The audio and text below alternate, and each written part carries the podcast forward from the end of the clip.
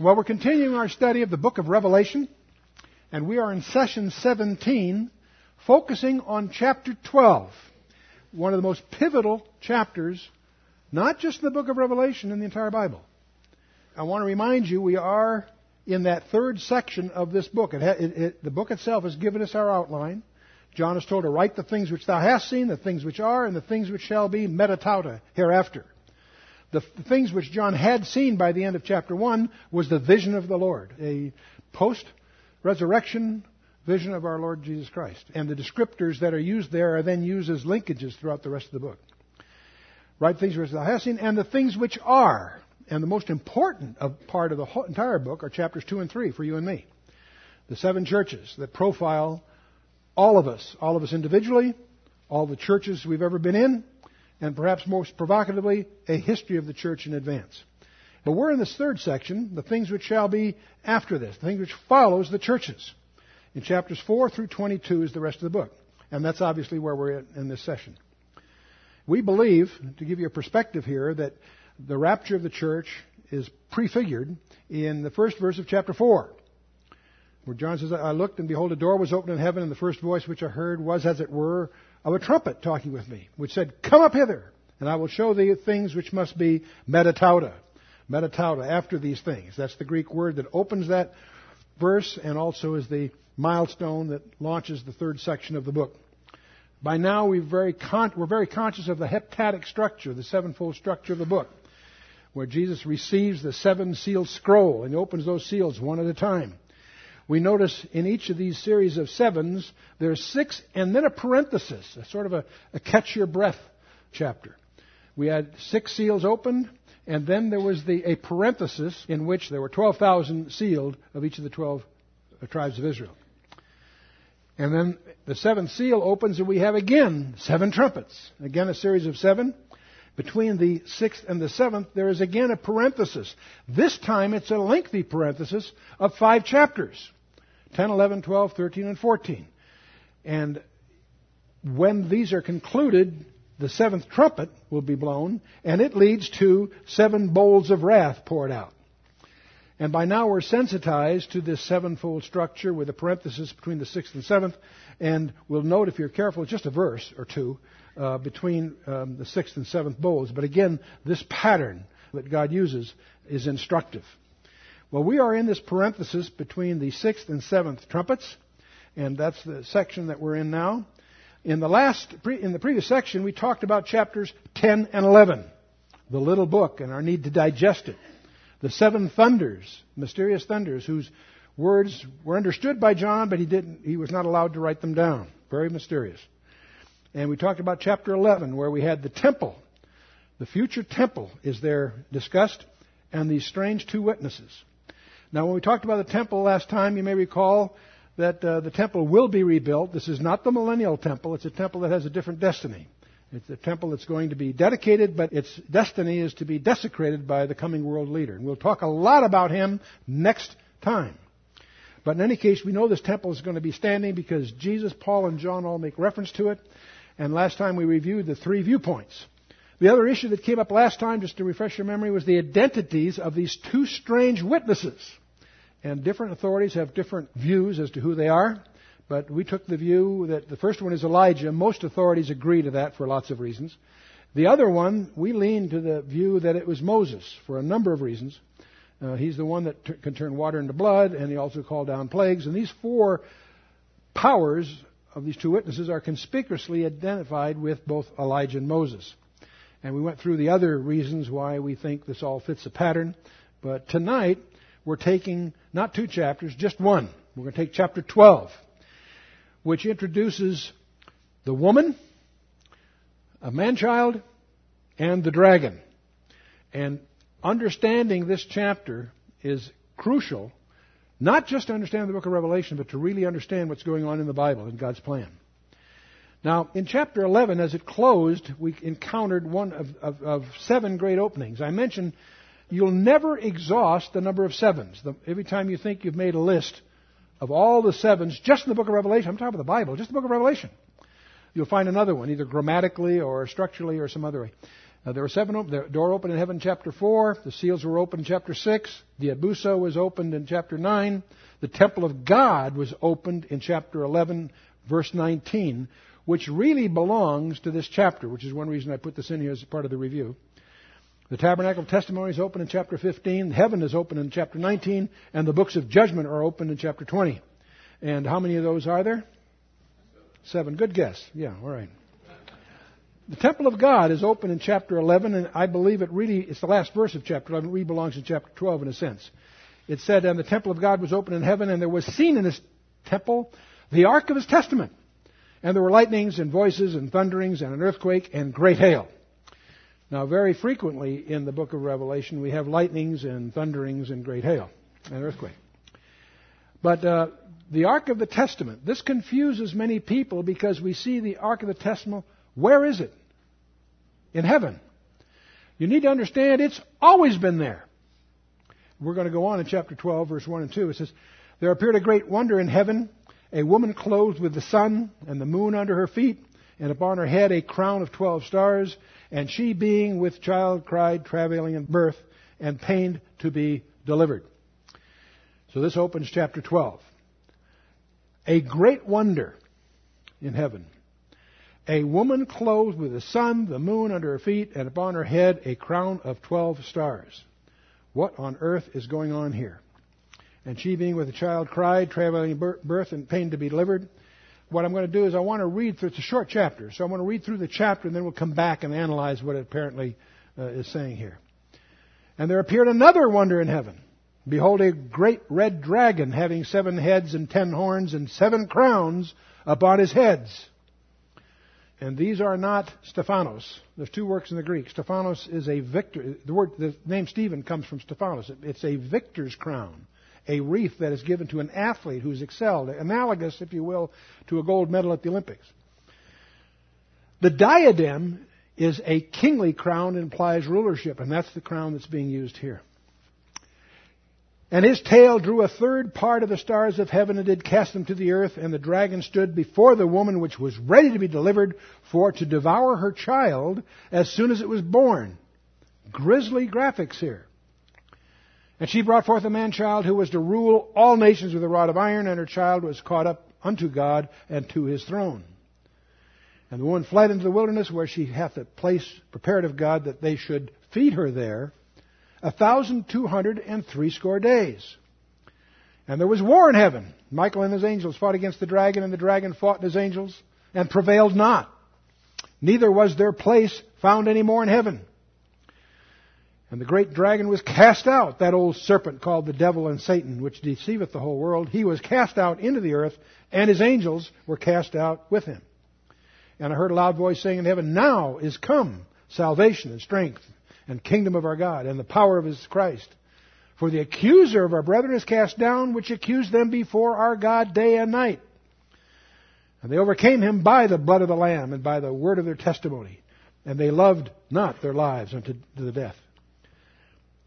Therefore rejoice ye heavens and ye that dwell in them. Woe to the inhabitants of the earth and of the sea. For the devil is come down unto you having great wrath because he knoweth that he hath but a short time. And when the dragon saw that he was cast into the earth, he persecuted the woman which brought forth the man child. And to the woman were given two wings of a great eagle, that she might fly into the wilderness, into her place where she is nourished for a time, times, and half a time from the face of the serpent. And the serpent cast out of his mouth water as a flood after the woman, that he might cause her to be carried away of the flood. And the earth helped the woman, and the earth opened her mouth and swallowed up the flood which the dragon cast out of his mouth. And the dragon was wroth with the woman and went to make war with the remnant of her seed, which keep the commandments of God and have the testimony of Jesus Christ. So we have the woman and the dragon as the principal players here. This is one of the most important chapters in the Bible, not just in the book of Revelation. We're going to review the enigma of Israel, without which the Bible cannot be fully understood. The great tragedy in the Christian church today is that most churches have no understanding of the role of Israel in God's plan. It's really quite astonishing. If you go into almost any pastor's library, you'll find a set of books, typically a dozen or two dozen books, called Systematic Theology by whichever background that pastor happens to come from. There's several, obviously, a number of different classic renderings of that. But what's interesting of those, although they may have different views on certain topics, if you look at the table of contents, every one of them has virtually the same table of contents. They have different topics. They'll have bibliology, study of the Bible. They'll have soteriology, the study of salvation. They'll have pneumatology, the study of the Holy Spirit. Christology, the study of Christ, and so on. Anthropology, the study of man. And, and the field of theology has its divisions. And the table of contents of any one of these classical systematic theology texts, every one of them has something missing, and what's missing is a subject that constitutes five sixths of the entire Bible. Every one of these studies of so called systematic theology has omitted what a topic, a focus, if you will. Didn't omit the topic because it's, it's laced through there, but they don't focus on, have no focus. They focus on every key element you can think of, but they don't focus on this particular element. You know what it is? Israel. Dr. Arnold Fruchtenbaum did his, got his PhD thesis by pointing that out. He has a book called Israelology, The Missing Link in Systematic Theology. It's a big book. It's worth having. Unless you understand God's purpose and the destiny of Israel, you will have a, a confused view of what the Bible is really all about. And chapter 12 in book of Revelation is a summary of the essence of that topic. It really begins, as I mentioned, the, the real temple is in heaven, not on the earth. The real ark is in heaven, not on the earth. Let's not confuse ourselves. Moses simply had a replica that represents the throne of God. And you can find plenty of passages, they'll be in your notes if you want to go into this. In Hebrews chapter 8, verse 5, we're told, uh, it says, who serve as uh, unto the example and shadow of heavenly things as Moses was admonished of God when he was about to make the tabernacle. For see, saith he, that thou make all things according to the pattern showed to thee in the mount. See, if I was directing the Ten Commandments movie, I would have had Charlton Heston come down from the mount with two tables of stone under one arm and a group of engineering blueprints in the other. Because what he got up on the mount was not just the Ten Commandments, he got explicit specifications for this portable sanctuary we call the tabernacle and, and all the devices that are in it. And we're, we're, it's explained in the New Testament that the, he, he was shown the pattern of the things that were to be made when he got down the mountain. And of course they did. But the Ark of the Covenant, sacred though it is, is but a replica of an actual one in heaven. And uh, that's, that caused a lot of confusion. Something you should be sensitive to is the mercy seat is not part of the Ark of the Covenant. They're always mentioned separately. It happens to sit on top of the Ark of the Covenant. But you'll notice the Scripture always treats them separately. In fact, the Holy of Holies is defined as the location of the mercy seat. Now, obviously, it's on the ark, so they're both in there. But it's interesting that God is viewed as being enthroned above the ark of the covenant. 2 Samuel 6 2. David arose and went with all the people with him to Baal Judah to bring up from there the ark of God, which is called by the name, the name, uh, the very name of the Lord of hosts, who is enthroned above the cherubim. He's enthroned above the cherubim. That's the role of the mercy seat. And one of the things that's quite fascinating is that the real issue before us as, as researchers is not where's the ark of the covenant because Jeremiah 3:16 says the ark will no longer be remembered nor come to mind. The issue, and this will come as a shock even to the Ethiopians, the issue is not the Ark of the Covenant, it's the mercy seat. We suspect from about 30 scriptures that that seat will end up being the throne from which God rules when he rules from Mount Zion. So you can chase that down as a separate study. Let's just move on. Revelation chapter 12 verse 1, there appeared a great wonder in heaven, a woman clothed with the sun and the moon under her feet, and upon her head a crown of 12 stars. Now, I would say something like uh, uh, four out of five commentators on this verse try to make the woman the church. I love the way Chuck Smith summarizes our view. If this is the church, she's in big trouble because she's pregnant. The woman here is being figured as having a child. And the, the church is always depicted in the scripture as the virgin bride of Christ. But without going down all those speculations, the best way to interpret the Bible is by the Bible. One of the things that I hope you get from our studies is a respect, in fact, an awe, for the integrity of design. If you get nothing else from our studies, then an appreciation that every detail of every book is there by design, deliberate, skillful engineering. Even though it's penned by 40 guys, these 66 books are an integrated message. Which means something like this should have its clue somewhere else within the Bible. Not in somebody's commentary or in the Zodiac or anything else, okay? Although the Zodiac may be here in some surprising ways. Let's see what the Bible says. Uh, there are four women in the book of Revelation, by the way.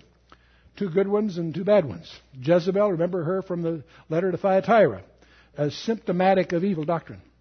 We'll encounter the harlot in chapters 17 and 18.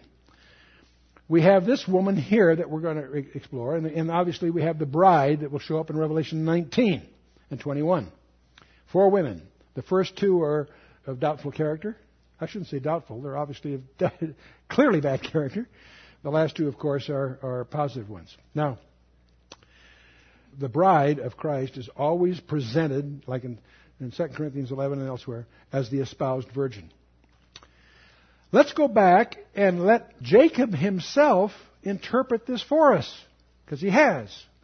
You may recall in Genesis 37, Joseph has these dreams, right? Joseph dreamed a dream. He told it to his brothers, and they hated him yet the more. He just gotten his fancy coat that Jacob made. It may not have been many colors. That's a whole other debate. But the point is, he got this obviously fancy coat, and the, the brothers already envied him for that. But now he has this dream, and he told it to the. Having it's all right. He couldn't help that, but he tells his brothers. He should have had probably a little more sensitivity. Anyway, he said to them, "Hear I pray you this dream which I have dreamed. For behold, we were binding sheaves in the field, and lo, my sheaf arose and also stood upright, and behold, your sheaves stood round about and made obeisance to my sheaf." Now that went over great with his brothers. You can imagine. His brother said to him, Shalt thou indeed reign over us? or shalt thou indeed have dominion over us? And they hated him yet the more for his dreams and for his words. It keeps moving on. Next verse. He dreamed yet another dream and told it his brethren. He said, Behold, I have dreamed a dream more. And behold, the sun and the moon and the eleven stars made obeisance to me. He obviously is one of the, there's, there's 12, he's one of them, but the 11 stars and the sun and moon yield to him. That's in verse 9. Sun, moon, and 12 stars. And by the way, what you and I call the zodiac, after the Temple of Dendera, from which astronomy gets its labeling for the heavens, and that's fine, the Hebrew equivalent is the Mazzaroth. And it may surprise you to know those 12 constellations in the sky have Hebrew names and relate to the 12 tribes of Israel, by the way. So the Mazzaroth is here depicted, strangely enough. But verse 10, Joseph tells it to his father, Jacob. He, he told it to his father and to his brethren. And his father rebuked him and said unto him, what is this dream that thou hast dreamed? Shall I and thy mother and thy brethren indeed come to bow down ourselves to thee on the earth? See, what's implicit in Jacob's rebuttal here is that he is interpreting the dream for us. Joseph's dream depicted the family sun, the moon, Jacob and his wife, and the twelve brothers. And those twelve brothers lead to the 12 tribes. and Those 12 tribes have symbols in the Mazzaroth. There's a whole study of that I encourage you to explore called The Signs in the Heavens, but that's a whole other thing. Now, the brethren, of course, envied him, and, but his father observed the saying. Just like Mary and Jesus, there's some things that happened she didn't understand, but she just kept it in her heart. The same thing Jacob. He, he, he, he rebuked Joseph. His brothers envied Joseph. But his father observed the sayings. In other words, he thought about it and remembered it. So who is this woman? Israel is described all through the Old Testament as a woman in travail. Isaiah 54 and 66, Jeremiah 3, 6 and following, the whole chapter 3 of Jeremiah. Micah 4, Micah 5. You can find, these are just a small group of the allusions to Israel as a woman in travail. Now the woman in Revelation 12 gives birth to the man child. the church does not give birth to the Messiah. No, the model doesn't work. The, the woman is clearly Israel. She's Israel in a very strange way. She's Israel in the sense that she began in Genesis chapter 3, verse 15. Because that's where Jesus gets one of his titles the seed of the woman. What woman? Seed of Eve. And the chain that starts there. And you can follow that chain all through the scripture. So this is Israel, not the church. Remember Isaiah 9 6? You see it on the Christmas cards every year? Unto us a child is born, unto us a uh, son is given. That's Isaiah talking in a Jewish context. You have the, both the humanity and the deity Jesus Christ linked together in that verse.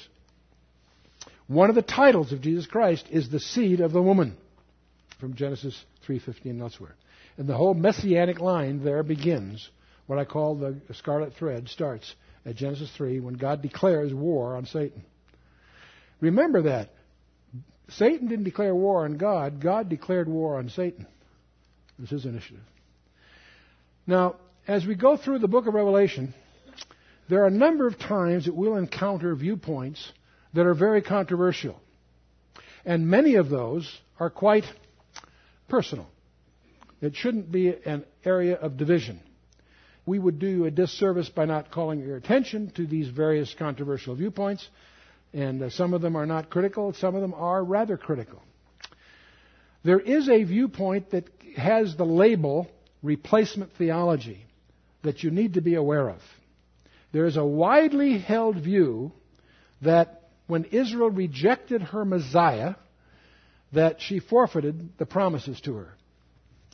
And those promises that are here discussed devolve then upon the church. There's a concept that's taught in many places that the church somehow has become spiritual Israel. This is the viewpoint of the Roman Catholic Church, and this is also the viewpoint of many of the major denominations that derive from the Reformation from the Roman Catholic Church. The great tragedy today is that viewpoint is widely taught throughout the denominational churches in America and in the English speaking world. It happens to be not biblical. That's not a problem. Many of our views that we might hold personally might not be quite in conformance to the Bible because of through ignorance or whatever. This one is a little dangerous because it makes God a liar. To hold this view impugns the character of God. And the reason is, is because God went out of his way throughout the Old Testament to repeatedly reconfirm very explicit promises to Israel. And to imply that they're somehow fine print or they're not going to be fulfilled is to impugn his character. Israel appears 75 times in the New Testament in 73 verses. And I'm going to suggest to you that in every one of those places, it's referring to the nation Israel. There's one verse, Galatians 6:16, that some will say is an exception. Even there, if you understand the Greek, it's clearly Israel. It refers to national Israel. There is a in Galatians 6:16 there's that kai in the Greek which clearly from the grammar indicates that it prevents any possibility of it being synonymous with the church and Israel together. But set aside that one technicality, uh, that's still overwhelming. There are major problems with this view. Why am I emphasizing this? Because, first of all, the promises God that we're talking about, that God gave Israel, were unconditional. God went out of his way to demonstrate that no way did Abraham have anything to contribute to that pact between them. Paul, in his definitive statement of Christian doctrine, recall the book of Romans, hammers away for three chapters that God is not finished with Israel. Romans 9, 10, and 11 talks about Israel's past, present, and future. And the whole point of that is to demonstrate that God is not through with Israel. He, uh, he, these are all going to be fulfilled. In order to sta- understand anything prophetically, you have to really understand the 70 week prophecy in Daniel chapter 9. And clearly, between the 69th and 70th week, there's a verse 26 which details an interval during which the church occurs. The church is not on the earth during the first 69 weeks by definition. And it clearly is not in the 70th, it's in that parenthesis. You need to understand that. It's only in that interval between the 69th and 70th week that the church is on the earth. You need to check that out and understand that. But one of the simplest things to focus on is that Jesus has to fulfill the explicit promise that Gabriel gave Mary in Luke chapter 1 that her child would take David's throne. How did all this thing start? How did we go from Augustine to Auschwitz to Armageddon? It all started, in a sense, with Origen. He had a style of hermeneutics. He was a great writer and a very, very prominent early church father. But he advocated a uh, allegorical interpretation of the Scripture. That was his, his style, uh, allegorical interpretations. Augustine picked up on that, and from that he developed a view called amillennial eschatology. We're going to talk a great deal about this when we get to chapter 20 because it'll come up. But basically, you need to understand the classical biblical view that Jesus was going to come back to dispossess the planet Earth of the bad guys to set up his perfect rule. That was not a popular theme if you were a state paid pastor. It was hard for you, being on the salary of the empire, to hammer away how evil the empire is and that Christ is going to come to rid the world of all these bad rulers. That wasn't politically correct. So under Augustine, he bent that around, put a different spin on it, that God is, that Jesus is going to rule in our hearts. And it was a way of avoiding the embarrassment with the people who are paying the paychecks. So this lead, leads to an amillennial eschatology, and that's colored by the medieval church, their insatiable quest for power that we reviewed when we were talking about the letter to Thyatira and so forth. The Reformation comes along and does a marvelous job returning to the Word of God as its authority, in contrast to man's traditions. And their focus was primarily on what we would call soteriology, salvation, salvation by faith. They did a great job. People willingly were burned at the stake in their adherence to sound doctrine. So we should praise God for that. But the Reformation was incomplete. They failed to address some of the other issues, eschatology being one of them. And so the eschatology of Augustine, from the Catholic background, continued and infested the theology of most of the Protestant churches that derive from that. And that led to the Holocaust in Germany. If you want to blame someone for the Holocaust in Germany, blame the silent pulpits that didn't speak out. There's some very embarrassing writings by Martin Luther on this subject that is an embarrassment to this day. The Holocaust in Germany derived from this replacement theology point of view because it turns out to drive people to anti Semitism. And it's going to lead to the next Holocaust, which we call the Great Tribulation. And so we go from Augustine to Auschwitz to Armageddon. Why? Because of this satanic doctrine. Let's go on. There appeared another wonder in heaven, and behold, a great red dragon, having seven heads and ten horns and seven crowns upon his heads. These idioms will sound very familiar to you because they feel like they're lifted right out of Daniel chapter 7. You've heard these terms several times in the Old Testament already. And speaking of this red dragon, we're going to find out who he is because he's identified for us in, verse 9. And his tail drew a third part of the stars of heaven and did cast them to the earth. And the dragon stood before the woman which was ready to be delivered for to devour her child as soon as it was born. You see the portrayal here. This adversary, this red dragon, is out to get the child as soon as it's born. He's not finished yet. The great dragon was cast out. That old serpent called the devil and Satan, which deceiveth the whole world. He was cast out into the earth, and his angels were cast out with him. The word devil derives from a Greek term for slanderer. The word Satan comes from a Hebrew word which means adversary. But they're obviously the same guy. They're equivalent labels, whether you call him the devil or whether you call him Satan. And I think most of you, I hope, are sophisticated enough biblically to realize that the devil is not wearing red underwear, carrying a pitchfork, ruling over a place called hell. Hell is where he is destined to be tormented. And he's not ruling anything there. At, uh, anyway, that serpent called the devil and Satan, which deceiveth the whole world. Every place you run into ish, uh, allusions to Satan, you'll recognize the primary modality that he operates in is through deception. That's what he did in Genesis 3. That's what he does every place he goes. He deceives the whole world. He was cast out into the earth, and his angels were cast out with him. It was from that verse that a third of the stars fell with him that we get the view that one third of the angels were cast out with him. And I like those odds. That means for every one of them, there's two of the good guys. At least, huh? I was quite surprised as I grew in my Bible studies to discover that guardian angels are biblical. That sounds like one of those terms that just emerges from traditions. No, in Matthew 18, Jesus makes allusions to the to guardian angels. So every one of you have at least one. I'm sure I've got several. And she, this is the woman again, brought forth a man child who was to rule all nations with a rod of iron. Does that phrase sound familiar to you? It should. It occurs four places in the scripture at least. Who was to rule all the nations with a rod of iron, and her child was caught up to, unto God and to his throne.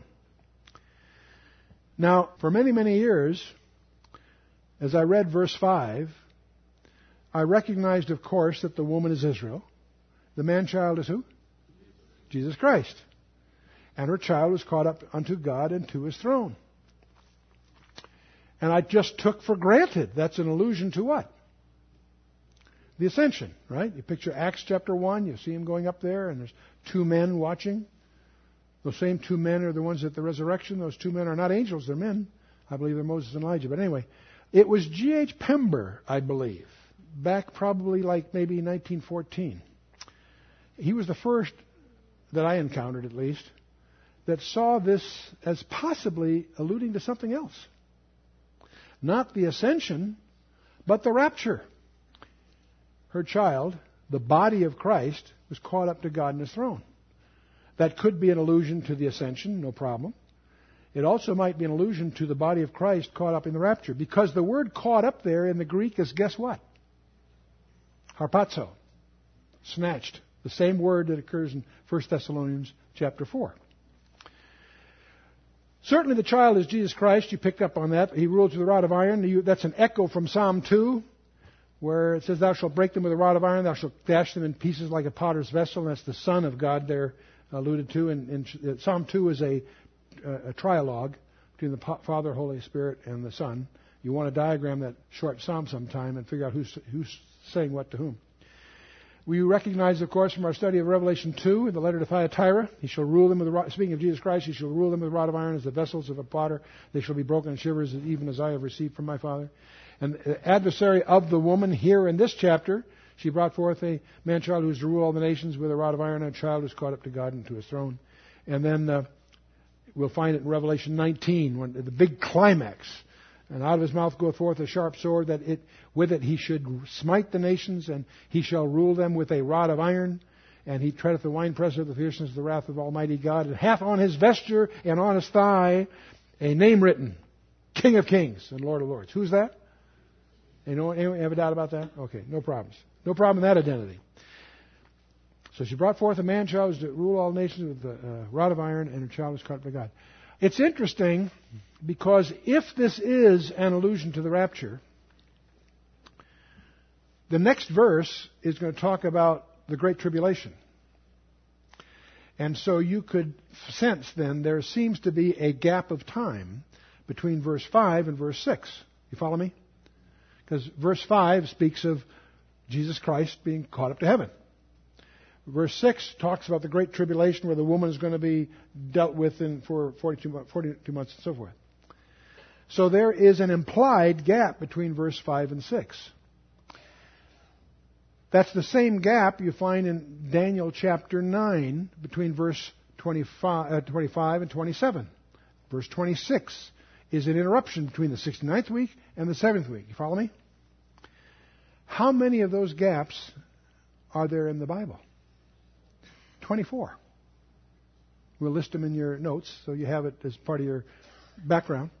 But it fascinates me is not only is it prevalent all through the Scripture, Old and New Testament.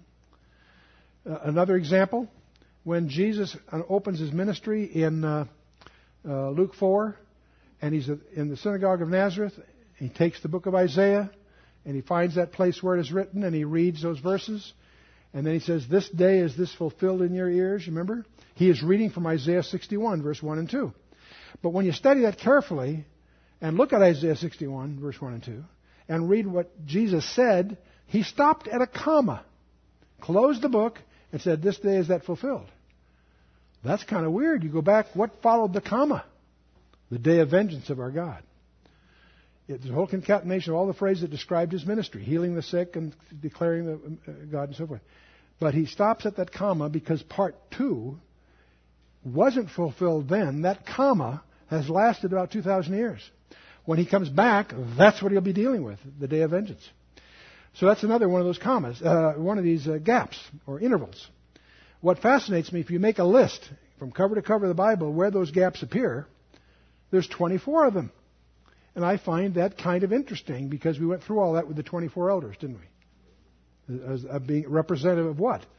The church, which is what that interval is all about. So I'll let you run with that in your own studies. But the word caught up is harpazo. It's the same word. It means to seize, carry off by force, to seize on, to claim for one's uh, self eagerly, to snatch out of the way. When Jesus arose in Acts 1, I didn't see, sense that he was being snatched away, taken by force. You follow me? That's the word here. So I think G.H. Pember may have something that this may be an allusion uh, to the rapture. Interestingly enough, I wouldn't build a big theological case on it, but I do find it interesting. I've called to your attention. Well, after her child is caught up to God in his throne, then we get verse 6. And the woman fled into the wilderness. See, there's a sudden break here. There's, a, there's an interval of time that's missing. That's what I meant by the interval. The woman fled into the wilderness where she hath a place prepared of God, that they should feed her there a thousand two hundred and threescore days. Here is this interval of time that is so repetitive in the Old Testament and New Testament. It's called 1260 days, several places. It's called 42 months, several other places. It's called half of a seven year period in another place. Time times the dividing of time. We've covered this several times. Here it is again. It obviously is that, that she's fled in the wilderness during this time that she's going to be tried, in effect, or uh, put into testing, if you will. And there was war in heaven. Michael and his angels fought against the dragon, and the dragon fought and his angels. I want you to notice who's doing the fighting here. It's not Jesus Christ and Satan by the guy by the name of Koch wrote a book on spiritual warfare many years ago, and the book isn't bad. The title's terrible. The title is Between Christ and Satan. It creates the impression that they're equals. That's nonsense. Who created Satan? Jesus Christ did. It says so in Colossians chapter 1. Uh, without him was not anything made that was made, John tells us, and so forth. They're not, no, this is Michael. There's his offset. There was a war in heaven. Michael and his angels fought against the dragon and the dragon fought and his angels and prevailed not. Who didn't prevail? Satan and his angels didn't prevail. Neither was their place found any more in heaven. So Michael and his angels succeed. They've got a two to one advantage apparently. Right? That Satan and his gang is cast out. There's some debate among theologians when did that happen? Did it happen a long time ago? Is it going to happen yet future? I won't get into that debate because who cares? We know that Satan is very active today, no problem. I don't suspect he's confined to the earth yet. He certainly had access to heaven during the days of Job. That's what chapter 1 of Job's all about. In fact, the scripture tells us he accuses us, you and me, day and night before the Father. That's his activity. Who's your defense counsel? Jesus. Who's the guy that's got the court wired? Jesus. That's the way I like those odds too. But there is a point at which they are going to be cast out, denied access to heaven. And um, there's different views as to when that happens. It, it, doesn't affect us directly. Prevailed is not, neither was their place found anymore in heaven. So Michael is one of the chief princes, Daniel 10. By the way, he's the only one in the Bible that's labeled an archangel. Jewish tradition says there's seven archangels. They build that on some rabbinical traditions that may be correct, may not. I wouldn't put bank on it. But Michael is identified in the scripture as an archangel. He's certainly one of the chief princes in Daniel 10. He's called the archangel in Jude chapter 1, or in uh, verse 9 of the only chapter, and 1 Thessalonians 4.16. It's the, it's the voice of the archangel that you're going to hear. That's Michael. He is called Daniel's prince again in Daniel 10. He is always pictured as a warrior He is a military commander. Not the top guy, that's our Lord. But he is his you know, captain of the host, okay? He fights for the body of Moses. Again, he finds Satan for the body of Moses. He's always fighting. He's fighting an equal, he's fighting, or uh, I won't say an equal, but a peer type guy, it would be uh, always Satan. He fights for the body of Moses in Jude 9. That's a, that's a strange episode. He is said to have fought in the wars of the Lord. I didn't know there were wars of the Lord, but that allusion is in Numbers 21, verse 14. The book of the wars of the Lord. Apparently, a lot of them. And uh, Zechariah 14. So the great dragon was cast out, that old serpent called devil and Satan, which deceiveth the whole world. He was cast out into the earth, and his angels were cast out with him. And it's verse 9 that identifies who he is that we've been talking about all along. But now, the red dragon, you can do a study of, the, of, of uh, Satan. The two pivotal passages are Ezekiel 28 and Isaiah 14. Easy to remember, both multiples of seven. Uh, the origin of Satan is described in Ezekiel 28, and the rebellion in heaven that, G- that uh, Satan leads is in Isaiah 14. And this gap, as I mentioned, occurs in uh, Genesis 1 2. Some would, there is a gap in Genesis 1 2, some people argue, and that would be one of those 24 probably that we talked about. I won't get into that here. We, we touch upon that in our Genesis commentary. He's the ancient one. He was there from the beginning in Genesis 3. One of the mysteries is when did he fall? He was already fallen in Genesis 3. So he must have fallen sometime prior, and that's where some people build a whole case between the first two verses in the Bible. I won't go down that. That's not important to us here. Stars are always, in the book of Revelation, are always used as angels. He is always a deceiver, deceives the whole world in 2 Corinthians 4. He was uh, a liar from the beginning. There's this marvelous exchange in John 8. You have to listen, read it very carefully so you pick up on it. Because early in chapter 8, the Pharisees cast aspersions on Christ's legitimacy. You, you have to watch carefully what they're saying. They're saying, We were not born of fornication what they're alluding to is the idea that Mary was pregnant before they were married, you see. They're in this dialogue calling him a bastard. You follow me? Well, Jesus picks up on that, and by the time you get to verse 44, he explains where their parentage comes from. You were of your father, the devil, who was a liar from the beginning, and so forth. And so uh, the whole John 8 dialogue is uh, pretty intense. Don't let the politeness of the King James English hide the tension that's brewing there. It's rather rather amusing chapter. And of course, Satan has enmity with man uh, uh, from Genesis 3 on. But the real point I want to get at is as God begins to reveal his plan to redeem man. See, I have the view that Satan always regarded Adam as his rival. Because, in fact, Adam's going to inherit what Satan lost in a sense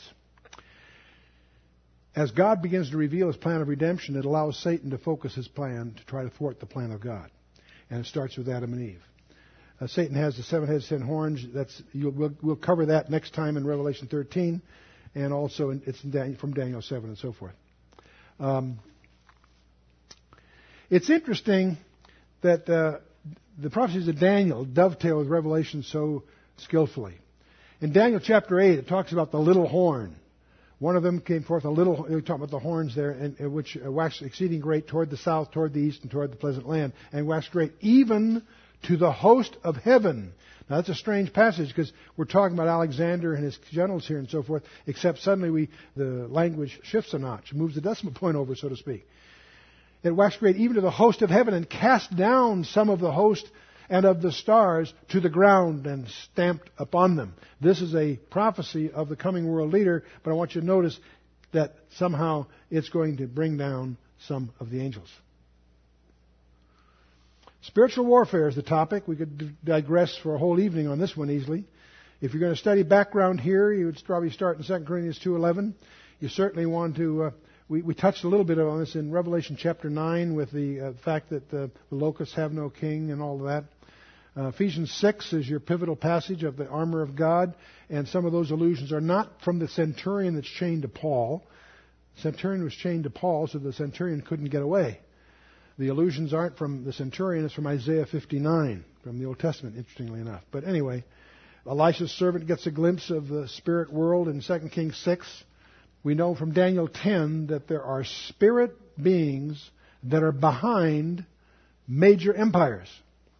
The, the uh, Persians and the Greeks are depicted there as being guided by, invisibly by the prince of the power of Persia and of Greece and so forth.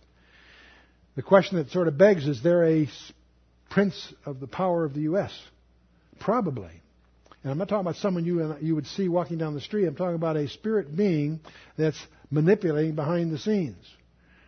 And so as we watch this strange parade of paganism undermine this country's heritage, as we watch the eight major nations of our world endorse terrorism by giving $3 billion to the Palestinian Authority. And you're shocked not only because of the misdirection of the cash, because of the corruption, but what they're sending, the message they're sending is that terrorism pays. Don't be surprised. Remind yourself, whose world is this? It's Satan's. And uh, you and I are not earth dwellers. We're passing through. We're pilgrims. Our destiny is elsewhere. Satan's methods in Genesis chapter 3 is always deceit. His first thing is to create doubt about the Word of God. Yea, hath God said? Did he really say that?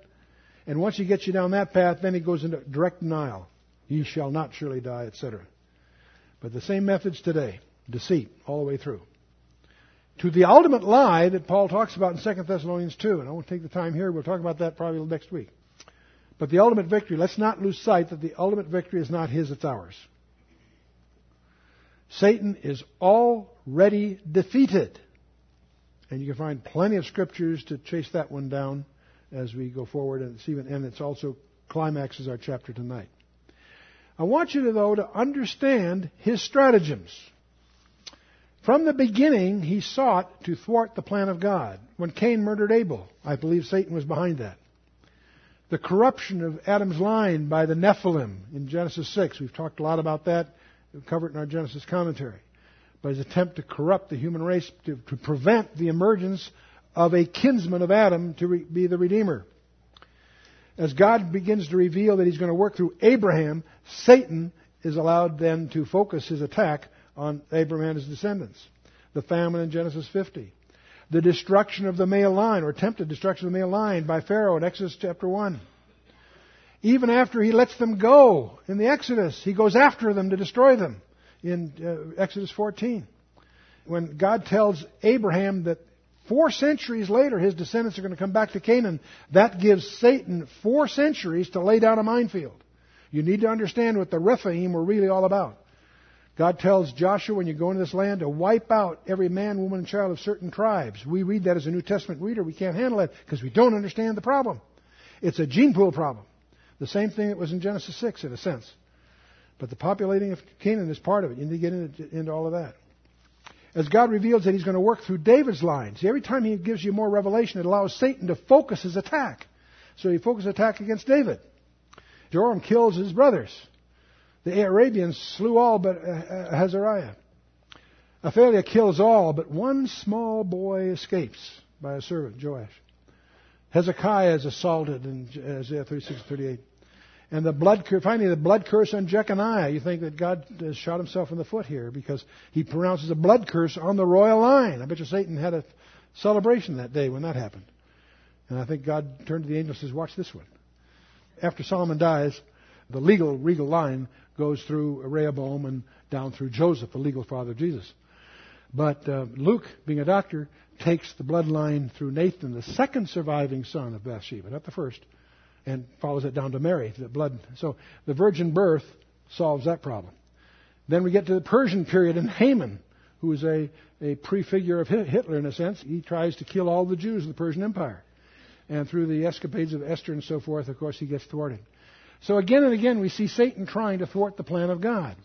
In the New Testament, Joseph fears that she's pregnant before they're married, and God deals with that. Herod attempts to kill the babes. Then at Nazareth, they tried to, when he announces his ministry, they tried to throw him off a cliff. And then there's not one, but two storms at sea. And those storms are strange storms. If you've ever been on the Sea of Galilee, that's a mistranslation. It's not a sea, it's a lake. But there's two storms, and these are fishermen for whom these were native waters. And they were in fear of their lives.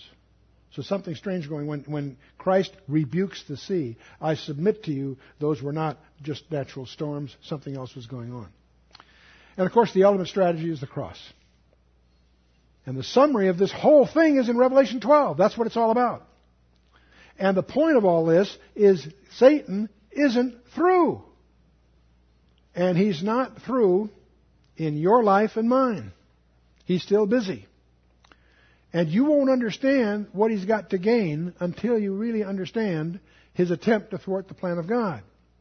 Because there is a prerequisite condition to the second coming of Jesus Christ. Not the rapture, it could happen tonight. But there is a prerequisite condition for the second coming of Jesus Christ.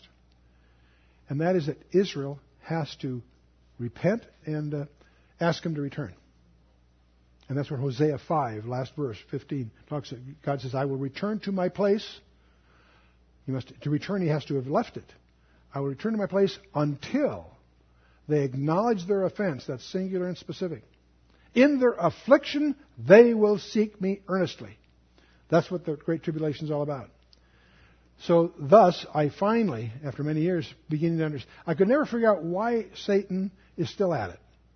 I can understand what he's doing all the way through the Bible, but once the cross occurs, it's over. He's lost. Why is he still at it? Most people would argue just out of meanness, or he's just a, he's just a overgrown terrorist or something. No, I suspect there's in his mind there's a logic here. He, if he can wipe out the believing remnant, so they don't petition him to return, he's thwarted the plan of God, and in, in some strange way would consider himself vindicated. That's what it's all about. That's why he is focused, first of all, while we're here, on our productivity. He can't take your salvation away, but he can keep you from being productive. But his primary focus isn't on you and me, it's on the believing remnant. Not the Jew in general, the Jew, the believing Jew especially. Revelation 12, verse 10, I heard a loud voice saying in heaven, Now is coming salvation and strength in the kingdom of our God and the power of his Christ, for the accuser of our brethren is cast down, which accused them before our God day and night. And they overcame him by the blood of the Lamb, by the word of the testimony, and they loved not their lives unto the death. Wow. Praise God. How did they overcome? By his blood. Hebrews 9:12 by the word of testimony. And the book of life is alluded in Exodus 32. In fact, Moses is so praying for his people that he's willing to forfeit his salvation on their behalf. If you remember that passage, uh, Exodus 32, 32, they'd be blotted out of the book of life. Now it's also alluded in Daniel 12. They love not their lives. That's, of course, the New Testament is full of that. And uh, in contrast, to, just like the two witnesses, it wasn't until their testimony was finished that it was finished. In Exodus 32, you may recall Moses returned to the Lord and said, Oh, this people have sinned a great sin and have made them gods of gold. Yet now, if thou wilt forgive their sin, and if not, blot me, I pray thee, out of thy book which thou hast written. Can you imagine loving a people that much? I don't love you that much. I would not give up my salvation. I'm sorry to admit that to you. I pray thee blot, I pray thee out of thy book which thou hast written. And the Lord said unto Moses, Whosoever hath sinned against me, him will I blot out of my book. Ooh, heavy stuff. Also in Daniel 12:1, at that time shall uh, Michael stand up, the great prince which standeth for the children of thy people, and there shall be a time of trouble such as never was since there was a nation even at that same time. Jesus is quoting this. That's where we get the great tribulation term. And at that time thy people shall be delivered. Praise God for that. Everyone that shall be found written in the book. Is your name in the book? Is your name written in the book of life? You should not be guessing about that. You need to be certain. You need to be more certain of that than anything else in your life. And you shouldn't leave this room without with having any doubt of where you stand with respect to God, because your eternity can start when you leave the room on the way home. You don't have to wait for the rapture. What, a couple nights ago, there was one person in the group.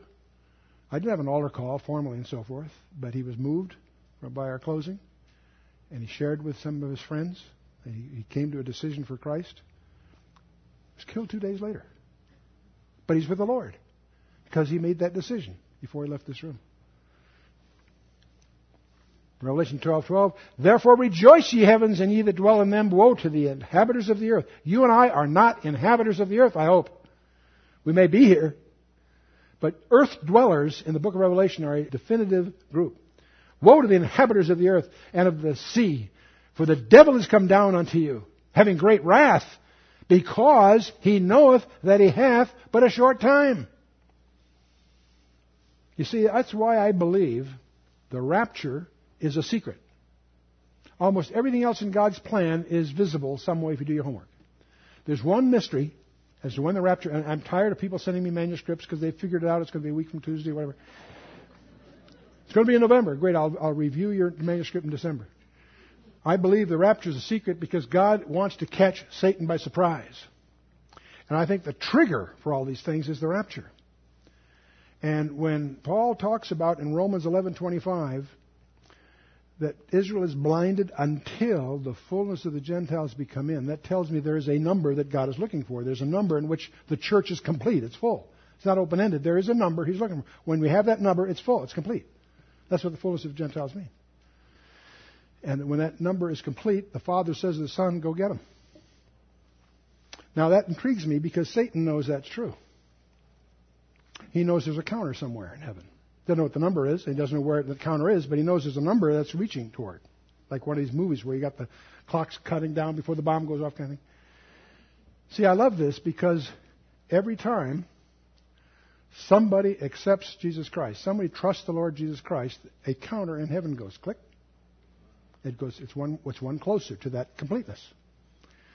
And I love this because every time somebody accepts Jesus Christ, that counter moves one. And Satan doesn't know that that's the last one in.